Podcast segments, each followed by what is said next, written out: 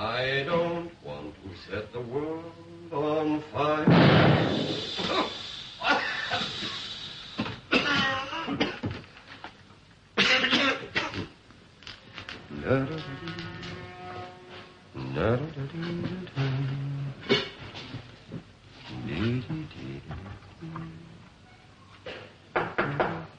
Not today, thank you.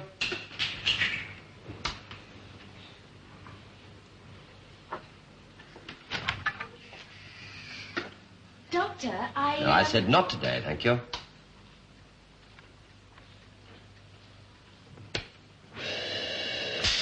Oh, no.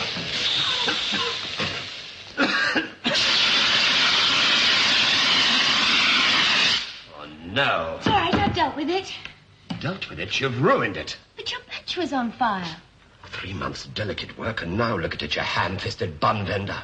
This whole place might have gone up in flames. My dear young lady, steady-state micro-welding always creates more smoke than fire. Steady state micro welding? Yes, an advanced engineering technique pioneered by the Lamadines. A remarkably gifted race, they have nine opposable digits. Nine what? Nine opposable digits.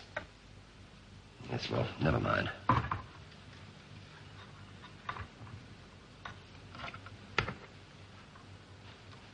Look, I said I don't want any tea today, thank you. I'm not the tea lady. And what the blazes are you doing in here?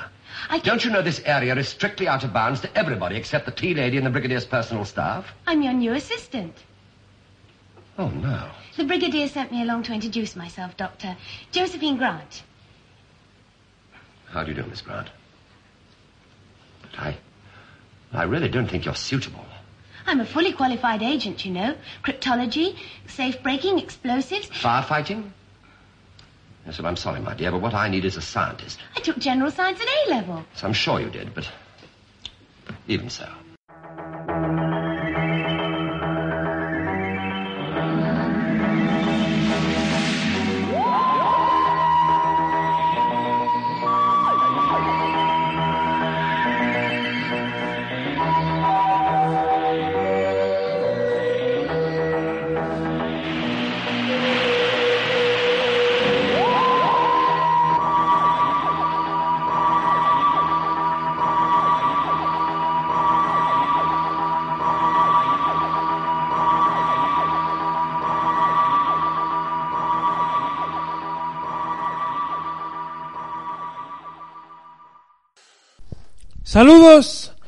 ¿Cómo estáis? Bienvenidos una vez más a la mano de Omega, aquí para pasar un buen rato hablando de Doctor Who en este mundo tan tan duro, especialmente ahora con los rebrotes, así que mucho cuidado los que estéis escuchando y todos en general. Pero ahora en serio, espero que estéis todo bien. Pues ya veis, con la coña ya han pasado unos tres meses desde la última vez que dije esas palabras de inicio aquí grabando en el Audacity, pero... Y en ese sentido me tengo que disculpar porque sí, eh, estoy ocupado en el mismo sentido, cosas de la casa, sobre todo estudiar, pero tengo que reconocer que en mis momentos de ocio he sido un poquito perezoso, he incurrido en el pecado capital. Tengo que pedirle a Ricardo, el de Charlas Jubian, que me confiese los pecados.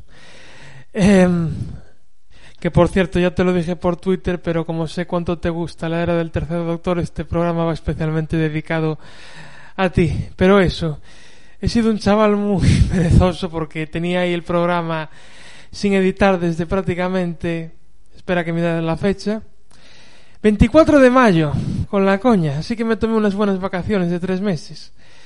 Pero bueno, al final me animé y entre una cosa y otra dije, no puede pasar llegar septiembre y que esté el programa de la entrevista sin editar. Así que por fin aquí estoy.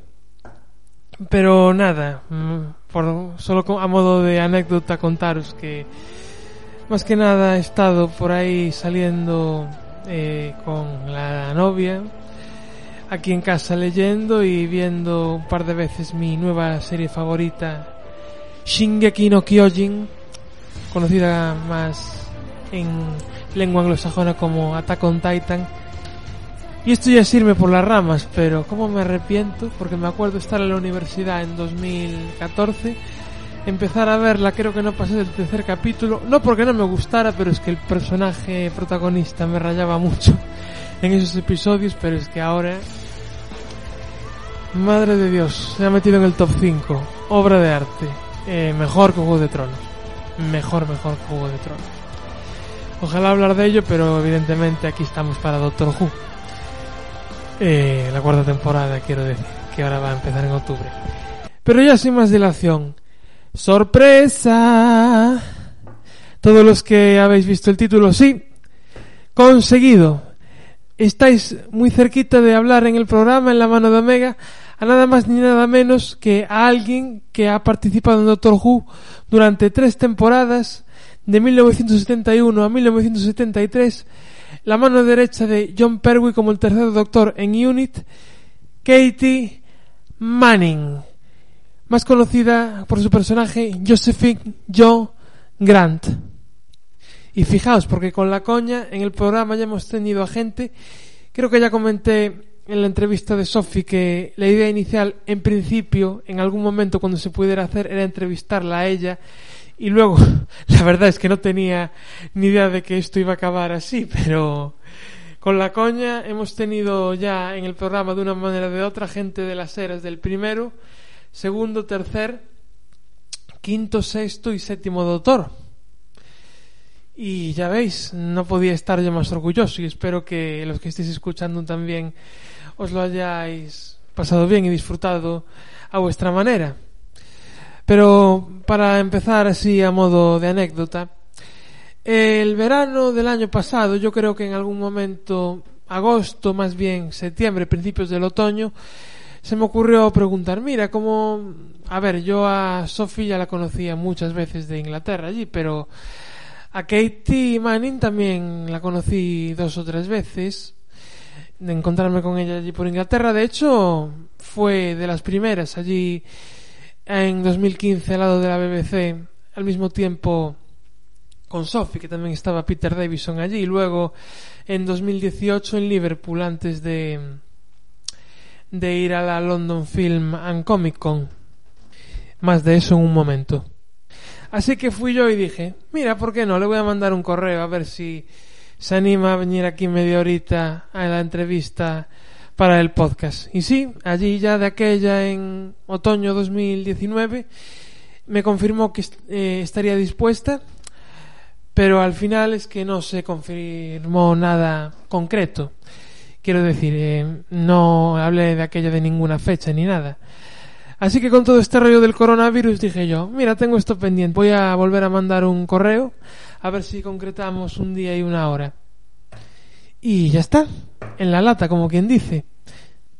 Así que ya de primeras darle las gracias otra vez a Katie, que para quien la conociera en persona o por lo menos eh, sea sido en las redes sociales de su Twitter sobre todo o la haya visto en algún vídeo de verdad es que es una de las personas más buenas que uno puede conocer es un pedazo de pan y ojalá hubiera más personas así en el planeta pero bueno ya iréis escuchando la entrevista aunque también he de decir que tuvimos nuestros problemas tanto de programación a la hora de hacer la entrevista, de ejecutarla, como de técnicos, el día que sí que estábamos.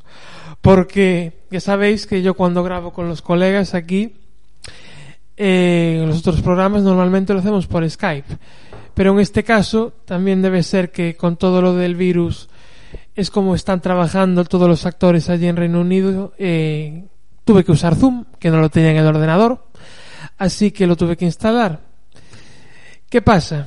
hubo un par de problemas que, para empezar, no sabía hasta el día anterior que si no pagabas solo estabas limitado a 40 minutos la llamada y ya perdimos 20 intentando conectar por rollos de falta de práctica. Tenía que mandarle una, una contraseña para que ella pudiera entrar, no sabía cómo hacerlo, etcétera, pero al final improvisé y lo logramos hacer, que ya estaba medio desesperado y, y decía, tanto rollo y al final nos vamos a quedar con las ganas. Así que también darle las gracias a Katie por su paciencia en ese momento y que tuvimos que reprogramar dos veces la reunión para grabar a lo largo de la semana. Lo hicimos un domingo, como ya dije, 24 de mayo.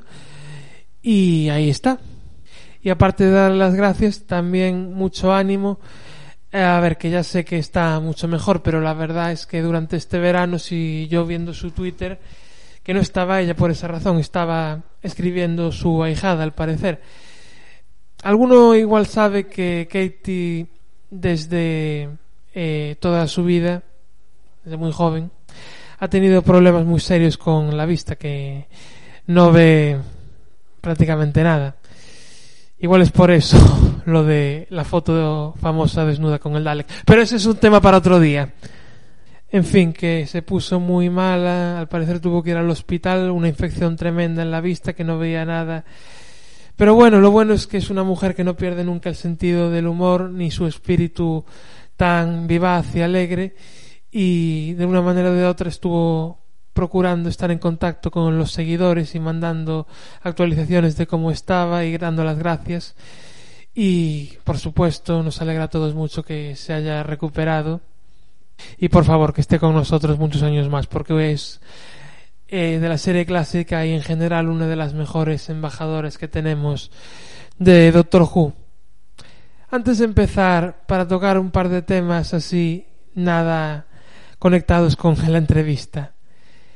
Lo más importante, salvo que hayáis estado viviendo bajo una roca como Patricio de Bob Esponja, supongo que os habréis enterado de el bombazo de hace una semana, semana y media o así.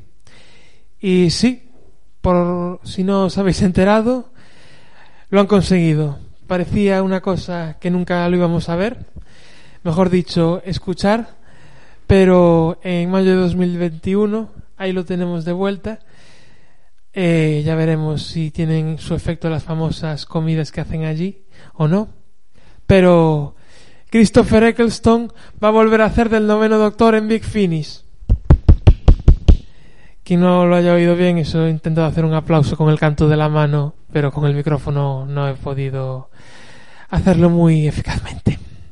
O sea que seguirá siendo Tom Baker el que tenga el récord de más tiempo sin volver a hacer del personaje entre el 81 y 2011, 2012 creo, cuando volvió a Big Finish, pero esto es una causa de celebración para todo el fandom que se haya podido por fin reconciliar con la serie y con el personaje que ya he hablado de London Film and Comic Con 2018 que yo estuve allí y de hecho fue la primera convención que hizo desde dejar el papel en 2005 y ahí tengo mi foto con él y al parecer y es la persona a la que hay que darle las gracias Jason Geller que es el jefazo de Big Finish que tuvo una charla con él en la famosa convención Gallifrey One en Los Ángeles, que por fin le preguntó, no sé si sería la primera vez, yo me imagino que antes también ya lo consultarían, y por fin dijo que estaría interesado en volver a hacer el noveno doctor. Así que todo el mundo muy atento a partir del año que viene, que seguramente no solo eh, el lanzamiento, que, en principio van a ser cuatro aventuras en tres Xboxes diferentes, a ver si va a ser el noveno Doctor solo, el noveno Doctor con Billy Piper Rose, con el Capitán Jack, o si van a hacer como con el octavo y van a ser un compañero nuevo antes de Rose y después de la Guerra del Tiempo, ya veremos. Siguiente tema, sorteos.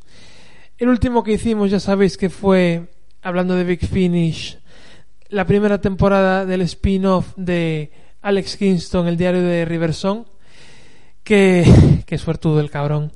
Se lo llevó mi querido amigo Jairo, que ya para que no me acusen de tongo la siguiente vez, eh, aunque participes, no vas a estar en el, en el grupo de participantes, porque si no ya me van a acusar de tramposo a mí y no quiero eso. Pero enhorabuena de todas formas, que disfrutes la box set. De todas formas ya tengo otro preparado y seguramente podráis verlo en Twitter eh, lo que es al día siguiente de que el podcast esté subido, que hoy es sábado, espero subirlo mañana porque hoy, bueno, hoy no puedo que voy a salir dentro de un par de horas. Así que estad muy atentos. Eh, este va a ser internacional, o sea que porque alguna persona que escucha el podcast se me ha quejado de que claro que solo está abierto a España y claro tenemos gente que también nos oye desde Latinoamérica Va a ser internacional. Va, todo el mundo puede participar. Solo tenéis que seguir la cuenta de Twitter, arroba mano barra baja omega, y darle RT para que pueda yo tener ahí la lista de toda la gente que ha participado. Tengo ahí el nuevo premio en la repisa. Eh, la verdad es que es una cosa para conmemorar 100 años de algo, pero ya veréis qué es. Y más que seguramente acabemos haciendo un programa, si el tiempo lo permite, claro, antes de que termine 2020, que a ver si termina ya, porque basta ya. No ha tenido ni puta gracia. Así que mucha suerte a todos los que participéis a partir de mañana. O mejor dicho, pasado mañana, lunes. Eh, última cosa, últimas dos cosas, mejor dicho, que tengo aquí las notas. Eh, os voy a pedir los que estéis pendientes, que el problema es que no lo suelo promocionar, así que tampoco es culpa de nadie. ya he dicho cuál es la cuenta de Twitter para los que nos escuchéis, arroba mano barra baja omega os voy a pedir que siempre que podáis, que esto ayuda evidentemente, le deis favorito y aún mejor retweet, que es un poquito mejor. Os lo pido por aquí porque a Robin Hood lo tienen contratado en otro podcast, pero ya eso, eso es otra historia diferente. Hashtag like si pillas la referencia. Eso por el lado de Twitter. En Evox, que ya sabéis algunos, el podcast también está disponible en Apple Podcast y en Spotify para los que no tengan Evox, pero los que lo tengan ahí, eh, siempre que se acuerden que le den a me gusta, ya si lo estáis escuchando, darle me gusta a este programa en la página web. Y echad un ojo a los otros programas por si no les habéis dado alguno de los anteriores tampoco, que otra vez ayuda. Y muchas gracias por adelantado es una forma como cualquier otra de apoyar el contenido que creamos aquí. Y poco más. Por último, os acordaréis que en creo que ya en el podcast de las cuevas de Androzani, no, perdonad, eh, no sé si llegué a hacer el tráiler ahí, pero hice el sorteo aleatorio en Twitter no, sorteo aleatorio no, perdón, ya me estoy mezclando una cosa con otra. La encuesta de cogimos cuatro historias aleatorias, como solemos coger a los ganadores del sorteo, eh, cuatro historias clásicas y luego hicimos la encuesta para ver cuál queríais que cubriéramos a continuación. Así que inmediatamente después de este programa buscaremos un hueco para volver con el séptimo doctor y Ace Sylvester McCoy y Sophie Aldred, que por cierto hace un par de días estuvieron de cumpleaños. Muchas felicidades a los dos, mis dos personas favoritas de todo Doctor Who. Espero veros de nuevo en 2021. Y vamos a cubrir nada más ni nada menos que esto me hace mucha ilusión, así que gracias por los que votaron por ella.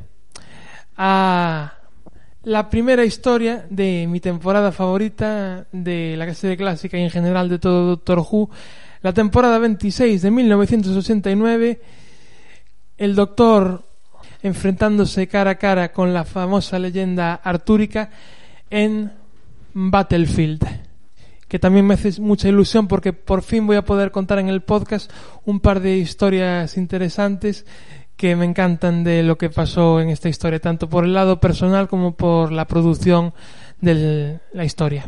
Así que ya podéis ir anticipando ese podcast que igual es el único hasta máximo el 31 de octubre. Digo, antes de eso. Luego ya a partir de ahí ya volvemos a tener más libertad por razones personales y de estudio barra trabajo.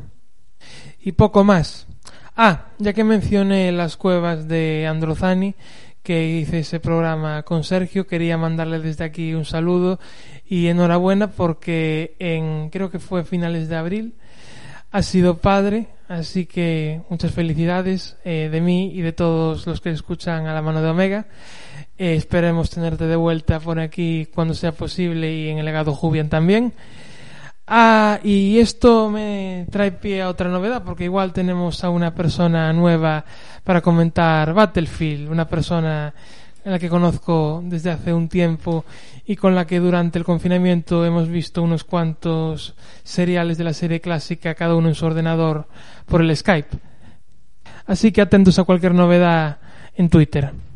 En fin, que ya os dejo de dar la tabarra y podéis oírme a mí entrevistar a Katie, que ya os adelanto que con la coña de los 40 minutos en Zoom se cortó y ya no pudimos hacer despedida, que fue muy amable, que luego mandó un correo eh, diciéndome que había estado encantador, que gracias por a ti y una mujer encantadora, la verdad. Pero gracias a Dios la última pregunta entró entera, así que por lo menos no, no queda nada a medias y con lo que habla, que habla por los codos, en el buen sentido, todo hay que decirlo, hasta entró en temas que a mí no me dio tiempo a preguntar, así que todo perfecto. Ya sabes cómo funciona, está en inglés la conversación íntegra, poco edité la verdad porque así tenemos más tiempo, es más larga que las que hice en Inglaterra, pero probablemente más corta en su totalidad que la de Sophie. Y para los que no habléis inglés ya hice unos segmentos yo particularmente grabados que digo yo lo que traducido lo que ella comentó. Que lo disfrutéis Estad y permaneced todos a salvo y vuestras familias. Y nos vemos, espero que muy pronto, en un nuevo programa de la mano de Omega en Battlefield. Adiós. I think Yeah, maybe. I don't know what Hola. happened. Uh, I'm sorry, Kate. I'm Hello, John. Sorry. Can you hear me all right? Yeah, yeah, yeah. Can you hear me? Can you hear me? I can hear you. Well, I I have to apologize because I'm technically useless. So Well, I get I've been using it a lot, but then I got caught with yours with things that I'm going, what the hell is that? yeah, I've no, I had no idea as well. So I had to improvise. Well, there you go. You improvised. You done good, boy. Well, uh, so um, also I have to um, uh, go take l- well. I'm sorry. I have to go take lunch in uh, let's say uh, 30, 40 minutes. So uh, with all that happened, let's try to make it a bit swift. Okay. All right. So uh, I just have my. Oh, by the way, I got your email be- from before, so don't worry about any of that. Uh, I wasn't. yes, never. It's really important. People don't seem to understand yeah, yeah, that Wikipedia is rubbish. yeah. I know. and No, I get it. A website. I've had five marriages. I've never been married once. Yeah, don't worry. I, I didn't check it like once. I came up with the questions of on top of my head, so that's it. You're cutting out. No, uh, I am. I It's say that. much better. Use your imagination. Yeah, that, that's exactly what I did. So, anyway. Good boy. En fin, que después de tanto problema técnico y de dilucidar que nos podíamos escuchar el uno al otro, yo me disculpo por mi inutilidad técnica. Y Katie dice, bueno, que ha estado usando mucho Zoom, pero que se quedó trabada con mi llamada, que le aparecían cosas que se quedaba como, ¿qué carajo es eso? Y que como yo tampoco no tenía ni idea, tuve que improvisar. Y aquí estamos.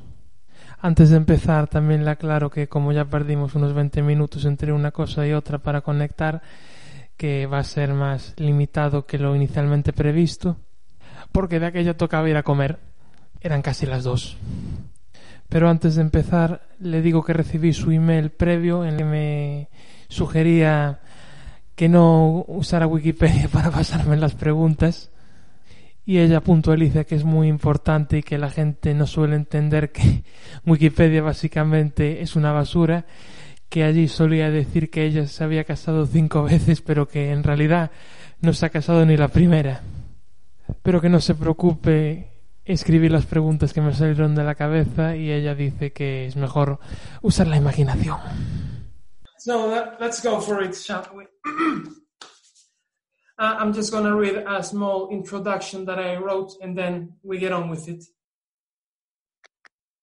All right? Yeah, yeah. Let's go. so, uh, welcome once again to yet another exclusive special confinement interview in the hand of Omega. And someone very special we have here indeed. Between 1971 and 1973, she played the third Doctor John Pertwee unit assistant for 15 stories, 78 episodes, and dare I say, one of the loveliest people on the face of planet Earth, the woman behind Joe Grant, Katie Manning. How are you today, Katie? I'm good, thank you, darling. How are you? Oh, you know, just uh, trying to cope with all this uh, COVID 19 pandemic situation. Uh, how have you been dealing with it? Well, darling, you just have to deal with it. I mean, it's extremely distressing because there are many people out there um, going to suffer a lot more than certainly, you know, you or I are. Um, and we have to be continuously aware of how much we can help other people during this time. And also what we need to do, which is sensible, uh, horribly difficult, but we all need to stay home until such times as it's safe to go out. Um, and I think it's really important, but more than anything, there's a lot of support we need to give each other at this time and to always realize it's not just about us, it's about everybody. Y al grano.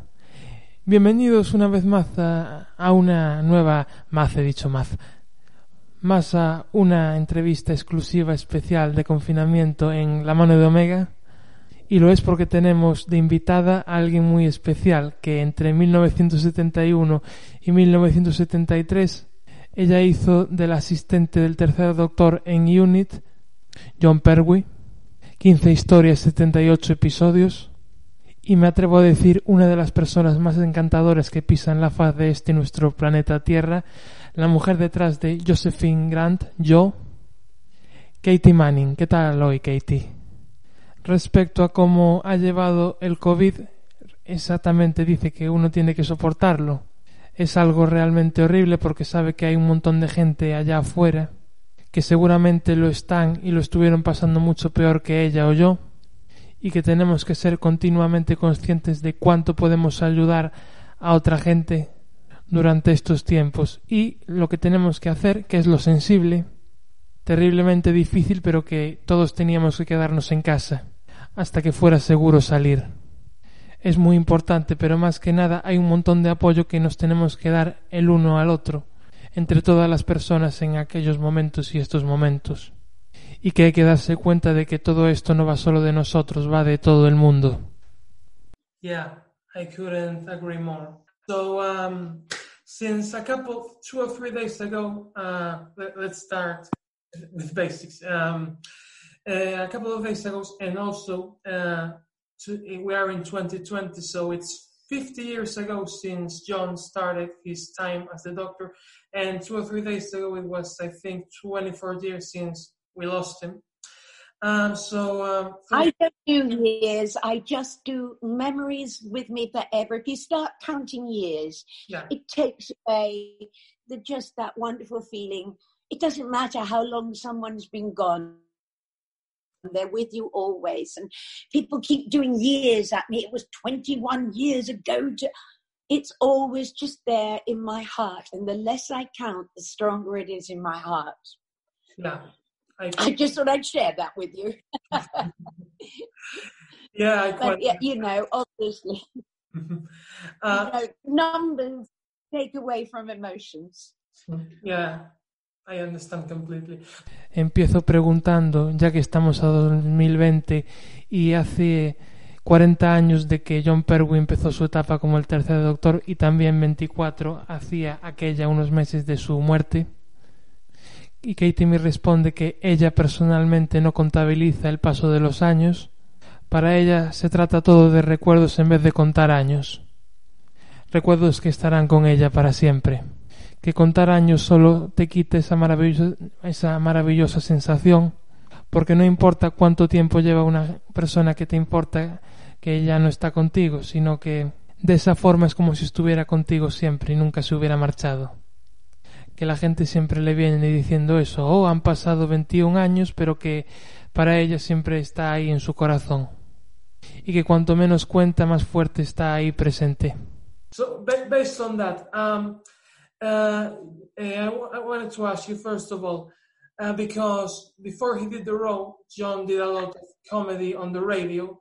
Um, do you uh, remember yes. Uh, before you did Doctor Who uh, uh, when you were growing up?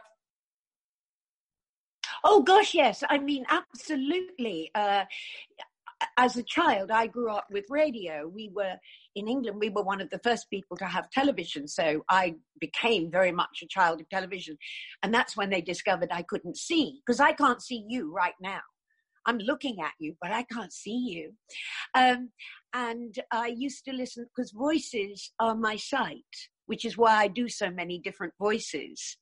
Um, because I can't see, I hear very well. And even as a little tiny girl, I used to listen. I didn't know who John Pertwee was. It was just a man in a program on the radio, and I loved the voices.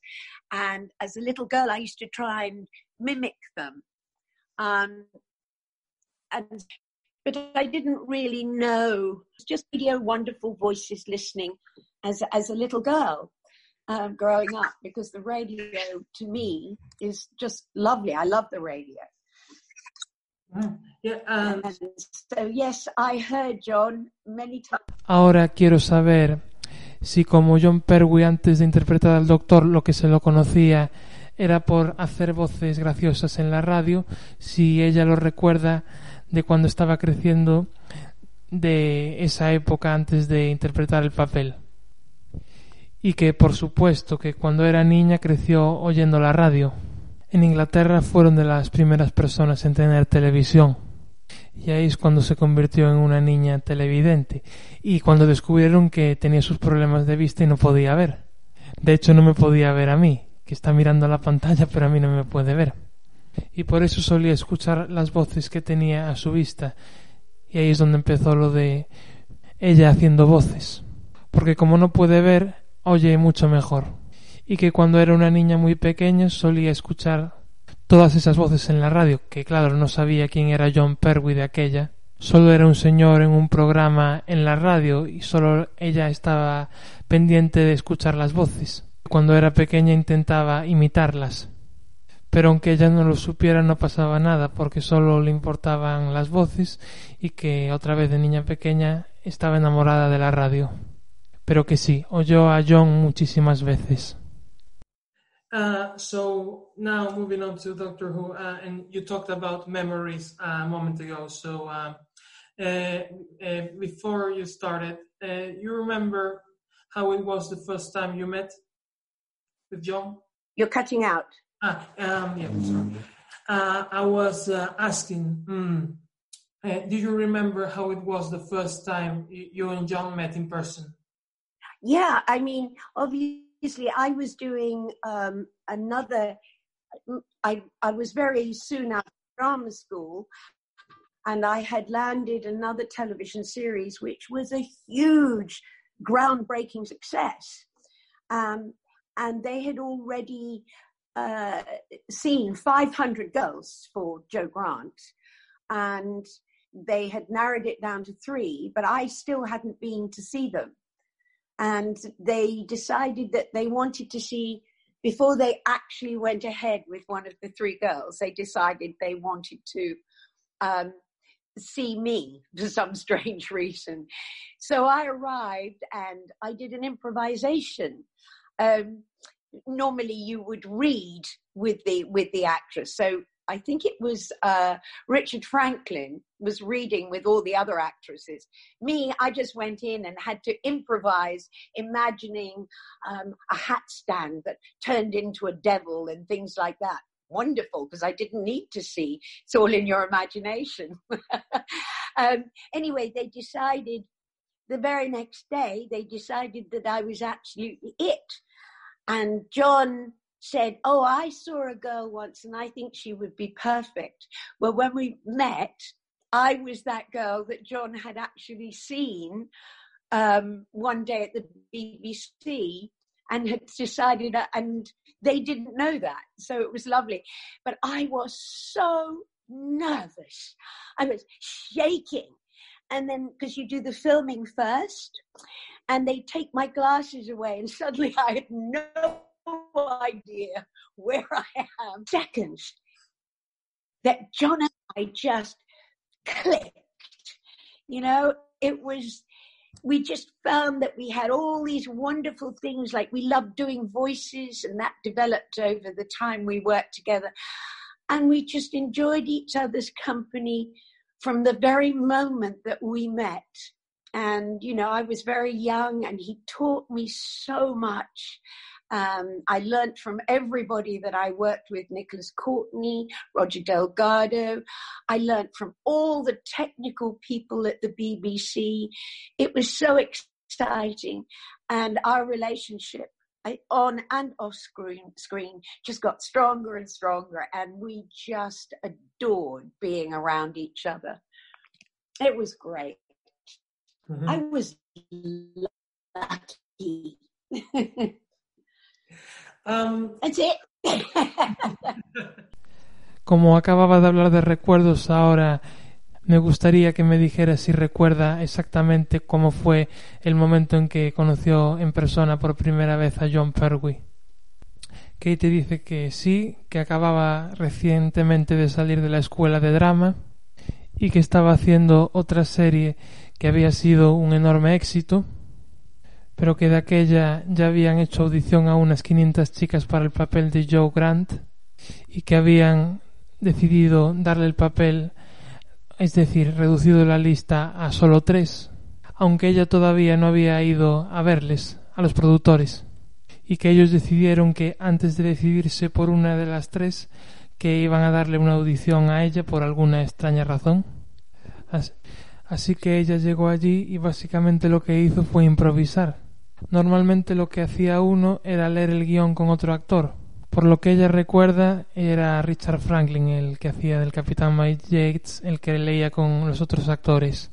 Que ella solo fue a improvisar pensando que había un perchero que se convertía en un demonio o algo así. Maravilloso porque no tenía que ver. Estaba todo en la imaginación. De cualquier forma que los productores acabaron decidiendo al mismísimo día siguiente que era ella la que iba a tener el papel y de hecho John Pertwee llegó a decir oh que yo vi un día una chica por aquí por la BBC y creo que sería la perfecta para hacer del asistente y que casualmente cuando se conocieron en persona era precisamente Katie la chica a la que se refería John Pertwee pero ellos no lo sabían así que encantador. Y ella cuando empezó estaba muy nerviosa, de hecho temblando, porque lo que se hace primero es grabar y nada más empezar lo que hicieron fue quitarle las gafas y que de repente no tenía ni la más remota idea de dónde estaba, pero que desde el primer segundo John y ella conectaron porque descubrieron que tenían un montón de cosas en común, les gustaba poner voces y eso se fue desarrollando a lo largo del tiempo mientras seguían trabajando. Que disfrutó de su compañía desde el mismísimo momento en que lo conoció. Ella era muy joven de aquella y él le enseñó muchísimo, pero que además aprendió de toda la gente con la que trabajó en Doctor Who, de Nicholas Courtney, el brigadier, Roger Delgado, además de toda la gente que trabajaba técnicamente en la BBC. Era todo muy excitante, en fin que la relación se hizo cada vez más fuerte y adoraban estar uno al lado del otro. Well, so now you mentioned him. Um, another thing I wanted to ask you about the people you worked with back in the day. Um, so because uh, obviously um, uh, around 73, I think uh, we we lost too soon. Let's say uh, Roger Delgado in in Turkey, I think, in an accident. So uh, do you um, you remember? Absolutely, it was devastating because sometimes we Sorry, I'm just. It, we, it's hard because I can just hear little bits and then it cuts out. But I think you're asking me, do I remember when we found out that Roger had had his accident? Yeah. Um, John and I were driving together because we used to travel everywhere together, and we saw there used to be outside. There would be, um, you know, headlines from newspapers saying, you know, one thing that had happened that day.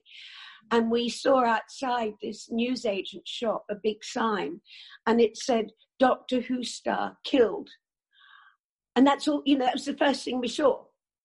And we looked at each other and we knew we had to be very brave and go in and buy and find out what had happened because you didn't have mobile phones and things then. So there was no instant communication. It was either the news at night on television or from the newspaper. So we went in together and it was just heartbreaking because we were all very, very close friends off screen as well as on screen. Um, we used to go to dinner with Roger and Kismet. Um, so there was not just a working friendship, there was a another kind of friendship. That was the extraordinary thing about our team was the, the closeness of us all as friends, as well as, as actors in a television show. Um, so for a long time, it was really, really hard to to to be working with this without Roger. I mean, such a wonderful character that goes on to this day in The Master. You know, he was the original. And the other sad part was that Roger never liked to be driven. He liked to drive himself. And this particular day, he was filming um, with Charlton Heston on a film. And this particular day, they said, no, no, no, we're going to drive you to location. And Roger said, no, no, no, I'd rather drive myself. And they said, no, we're going to. And that was what happened. So it was really sad because, you know, you think, well, if only, you know, he'd driven himself, would things have been different? I don't know. We're all here on this planet for as long as we're here. And when our time comes, sometimes it's when we're very young, sometimes it's when we're a good age, you know, it's, but it, it was heartbreaking. Um, and knowing that we've lost this wonderful. Sorry, my arm is aching. I've got this no, tiny phone. Yeah. Don't worry, Jay, don't worry.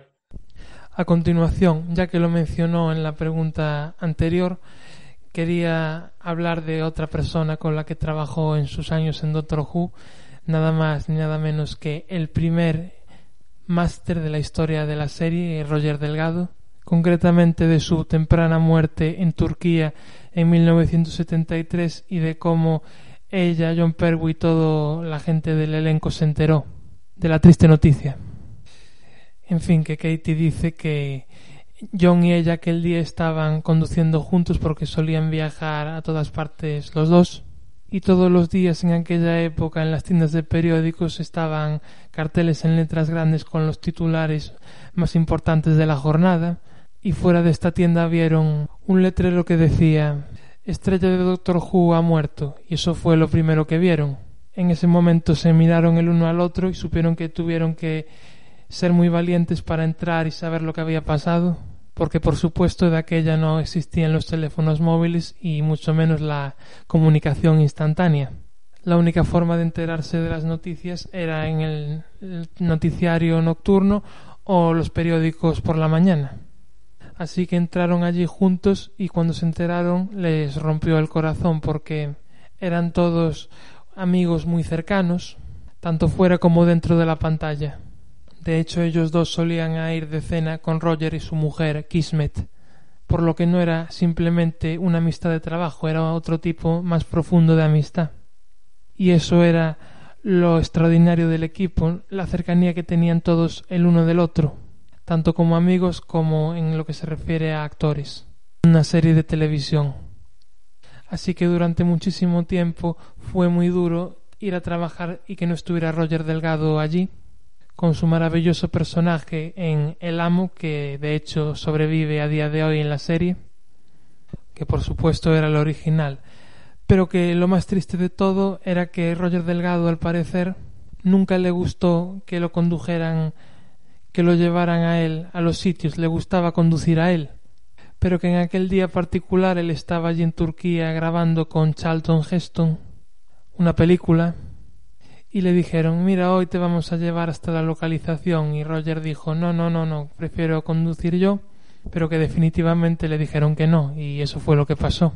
Así que es todo muy triste porque uno piensa bueno si hubiera conducido Roger habrían sido las cosas diferentes y habría seguido vivo después y seguiría vivo. No lo sabe pero para ella todos vivimos en este planeta el tiempo que nos toca y que cuando a todos nos llega la hora a veces es cuando somos demasiado jóvenes y otras cuando ya estamos en una buena edad, pero que fue una cosa muy dura que afectó a todos, haber perdido a esta persona maravillosa. Um, moving on now, because uh, uh, I want to mention now the, the Green Death, which was obviously your last story. Uh, and apart, apart from that, it's a, it's a story which, that has a very strong environmental message. So uh, I wanted to uh, ask you. Well, they often did, but they were very subliminal. They weren't messages like when we did the Terror of the Autons, we were looking at plastic.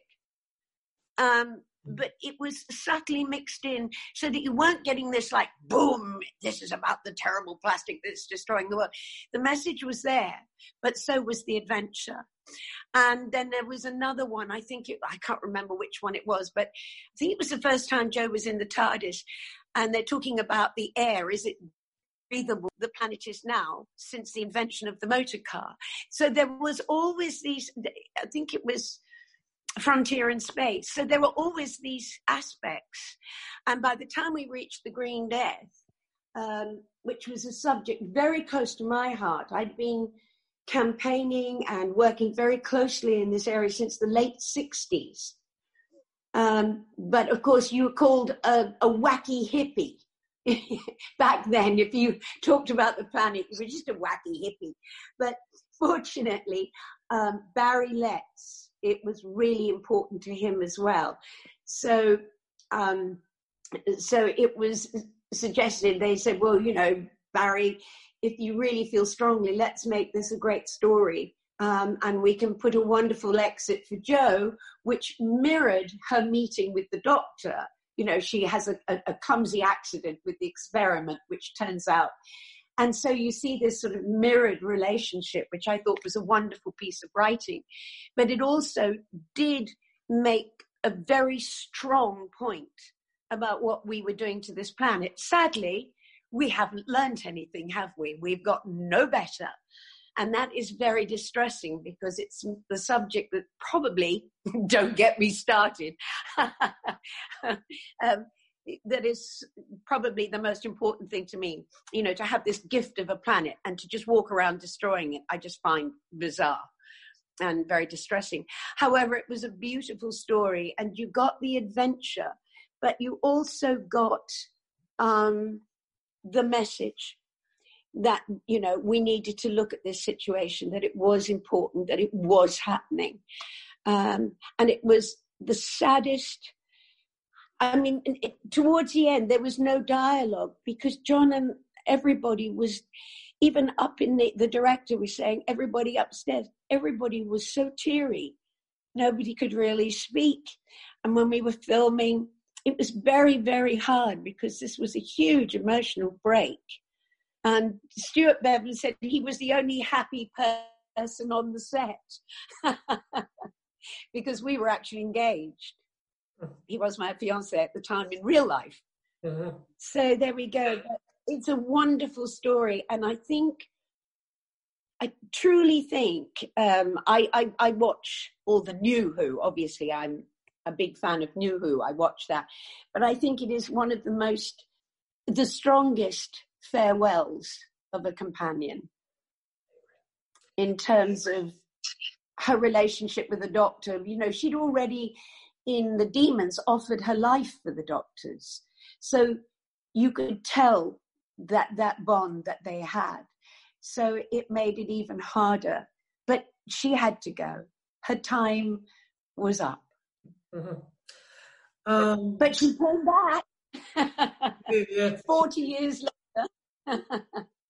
Y a continuación de que la pobre Kate se disculpa porque me está hablando desde un teléfono muy pequeño y le duele un poco el brazo, le pregunto por The Green Death, que es su última historia, final de la temporada 10, y por su fuerte mensaje sobre el medio ambiente. Y a esto me responde que solían hacerlo, por ejemplo, en Terror of the Autumns, que es el primer episodio de ella, primer serial, eh, con los autones, era un mensaje subliminal sobre el plástico y cómo estaba el mensaje mezclado sutilmente con la historia para que no fuera un boom, esto va de una historia de terror sobre el plástico. El mensaje estaba ahí, pero también la aventura. que además se acuerda de otra aventura en, en la que el doctor y ella están en la TARDIS y discuten sobre lo respirable que es el aire de la Tierra desde que se inventó el coche a motor. Cree que es Frontier in Space, así que siempre ha habido estos aspectos a las historias. Así que para cuando alcanzaron The Green que toca un tema muy cercano a su corazón, porque ella llevaba haciendo campaña y trabajando en ese tema desde los tardíos años 60, que por supuesto si de aquella hablabas del medio ambiente y del planeta te llamaban un hippie loco, pero que si tú lo ves detrás de todo te das cuenta de que Barry Letts, que era el productor de la época del tercer doctor, era un mensaje muy importante para él también. Así que le sugirieron que Barry, si sientes esto con tanta fuerza, vamos a convertirlo en una historia muy buena. Y a la vez darle una salida maravillosa al personaje de yo, que fuera espejo de el momento en que conocí al doctor, que es cuando tiene ese accidente porque es torpe, que le arruina el experimento al doctor, en la temporada 8 en Terror of the Autons y tú en The Green ves esta especie de relación en espejo y ella piensa que es una pieza maravillosa de escritura pero que a la vez planteaba una cuestión de una manera muy fuerte sobre lo que le estamos haciendo al planeta y tristemente no hemos aprendido nada, ¿a que no? No hemos mejorado para nada y eso es algo que molesta mucho y que es un tema que el que mejor no empezar porque si no ella estaría aquí hablando esta mañana porque es de las cosas más importantes para ella, tener este regalo de planeta e ir caminando por él destruyendo, lo que lo encuentra súper molesto. Pero que al final es una historia muy bonita, tienes la aventura, pero también tienes el mensaje de que tenemos esta situación, tenemos que echarle un ojo porque está sucediendo y sigue sucediendo y que a la vez era cuando estaban llegando al final de la grabación era un momento muy triste porque de hecho ella y John Pertwee no tenían diálogo ninguno. Todo el mundo de producción decía que incluso el director todos estaban al borde de las lágrimas y casi nadie podía o era capaz de hablar. Y que estar grabando fue todo muy muy duro para la gente porque era una despedida muy emocional pero que a la vez Stuart Bevan era la única persona que estaba contenta en el set, o sea, el actor que hacía de Cliff Jones, que irónicamente a la vez en la vida real de aquella era su prometido. Y otra vez como conclusión, cree que es una historia maravillosa y cree que como ella ve o cree que ha visto la mayoría de Doctor Who moderno, y que teniendo esa visión general ella cree que es una de las más fuertes despedidas de un companion en lo que se refiere a su relación con el doctor, que por ejemplo ya en Los demonios hay un momento en el que yo ofrece su vida a cambio de salvar al doctor, que uno puede ver esos lazos tan fuertes que tenían, lo que hacía la despedida todavía más triste, pero que al final se tenía que ir. Se había acabado su tiempo en la serie. Pero puntualizar que volvió 40 años después en las aventuras de Sarah Jane. Um, before before we uh, finish, I have to ask you also about your other character in the Doctor Who universe, who is obviously uh, Iris Wildtime. Ah. so, uh, how did you? How did that come about? Um, um, I came. You know, I've been living in Australia for years and in America, and I came back and. Um, Gary Russell said to me, Oh, I want you to play this character. Now, I didn't know who Paul Mars was. I'd never read Iris Wildtime. I knew nothing because when you're living overseas, there's a lot of things that you don't know. Um, anyway, so he, it was, I came back and he said, Oh, I want you to play this character. And I said, Oh, okay. Um, because I do many, many voices. In the play I wrote, I played 26 people. And on stage, I've played nine people all at the same time. So I do a lot of multi voicing. Anyway, so I said, well, you know, how do you want to do something? He said, oh, I don't know, just do something. Um, which is what they always say to me, oh, just do something. And so I was reading it and I suddenly, and there was a tiny moment when it said, uh, Iris is singing softly to herself.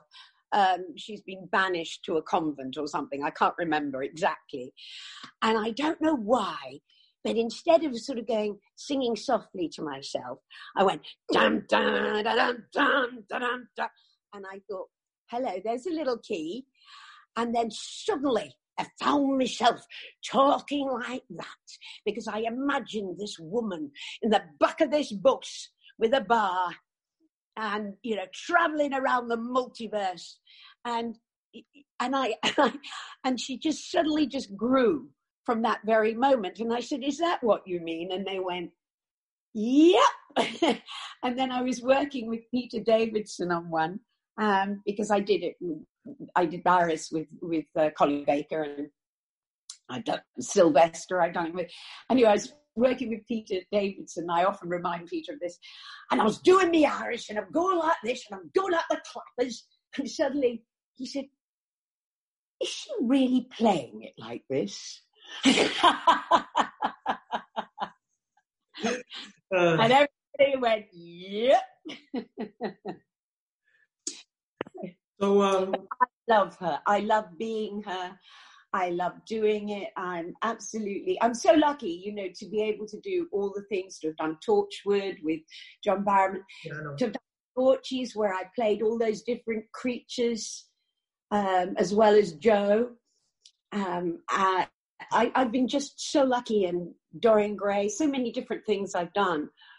Um, and I love doing voices. yeah. That's my happy place. And John Pertwee always said to me, you do all these different voices, including Popeye. Um, he said, you do all these different voices. One day you're going to use them. I said, oh, no, no, no. I just do it to make you laugh. Now I use my voice to laugh. Mm-hmm. Um, We used to work, we used to do voices together, John and I, make up stories with different characters. Y por último, antes de que se vaya, tengo ganas de preguntarle sobre su otro personaje en el universo de Doctor Who. Y no hablo nada más ni nada menos que de la señora del tiempo alcohólica cuya TARDIS es un autobús rojo de Londres, Iris Wildtime. Así que, ¿cómo fue que consiguió ese personaje? Me dice que llevaba ya décadas viviendo entre Australia sobre todo y en América, regresó y que Gary Russell, que de aquella era el productor ejecutivo de Big Finish, le dijo quiero que hagas este personaje. De aquella no sabía quién era el autor, Paul Mars, ni había leído nada de los libros de Iris Wildtime, porque cuando una vive en el extranjero hay un montón de cosas de las que una no se entera. De cualquier forma, ella volvió y Gary le dijo quiero que hagas este personaje. Y ella respondió oh, vale porque ella es capaz de hacer muchas, muchas voces. Escribió, de hecho, una obra de teatro en el que hace de 26 personas diferentes. Paréntesis, irónicamente, como la, el número de temporadas de Doctor Who clásico, cerró paréntesis. Y que sobre el escenario llegó a interpretar a nueve personas diferentes también. Así que en lo que se refiere a hacer multivoces es algo que suele dedicarse en su trabajo. Y cuando le preguntó a Gary que cómo quería que hiciera el personaje, él respondió, ah, no sé, tú haz lo que veas. Y eso es lo que, según ella, todos los directores te dicen, ah, haz algo. Así que ella estaba leyendo el guion y había este momentito en el que el guion dice, Iris canta en voz baja para sí misma, que había sido el personaje exiliado a un convento o algo así, no puede acordarse con certeza. Y no puede recordar por qué, pero en vez de cantar en voz baja para sí misma, y que de, de, un momento para otro encontró una clave y allá la habéis oído hablar y canturrear como canturrea Iris Wildtime. Porque se imaginó esta mujer en la parte de atrás de un bus con un bar, teniendo aventuras a lo largo del multiverso.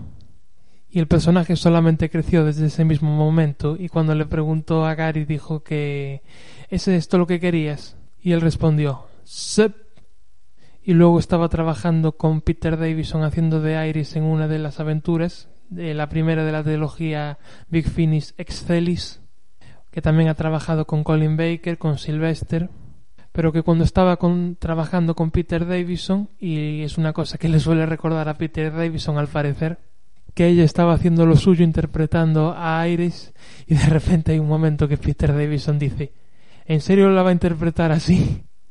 Y otra vez ella respondió sí. En definitiva, que Katie ama al personaje, ama hacer de ella y todas las oportunidades que ha tenido a partir de eso.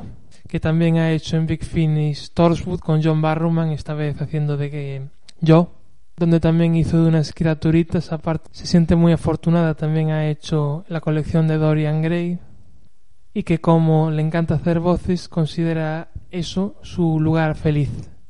Y de hecho, John Pertwee le decía a ella, mira, haces todas estas voces, un día te vas a dedicar a ello. A lo que ella respondía, no, no, solo lo hago para hacerte reír. Y hoy en día tenía razón. Porque John y ella, al parecer, solían hacer voces entre sí, invertirse historias con diferentes personajes.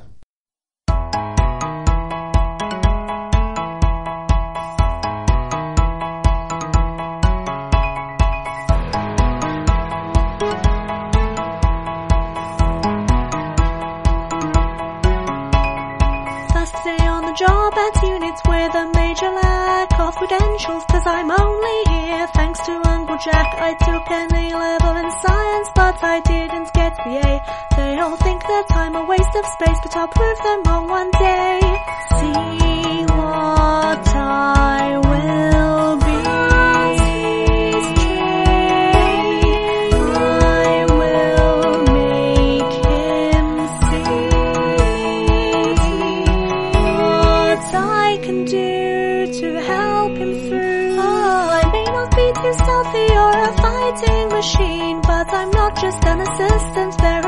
much more to me. I might not be trusted to do more than make the tea, but I know that I will do my best, whatever that might be.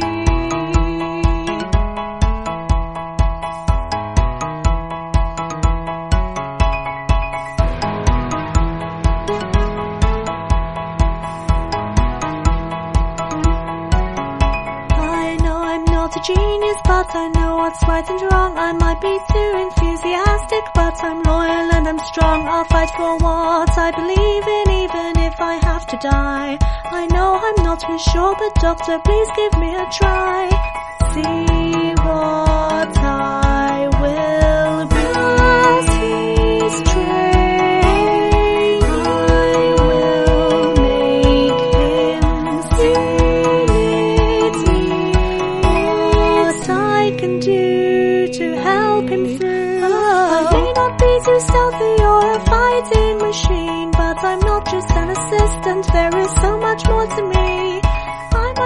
be trusted to do more than make the tea, but I know that I will do my best, whatever that might be.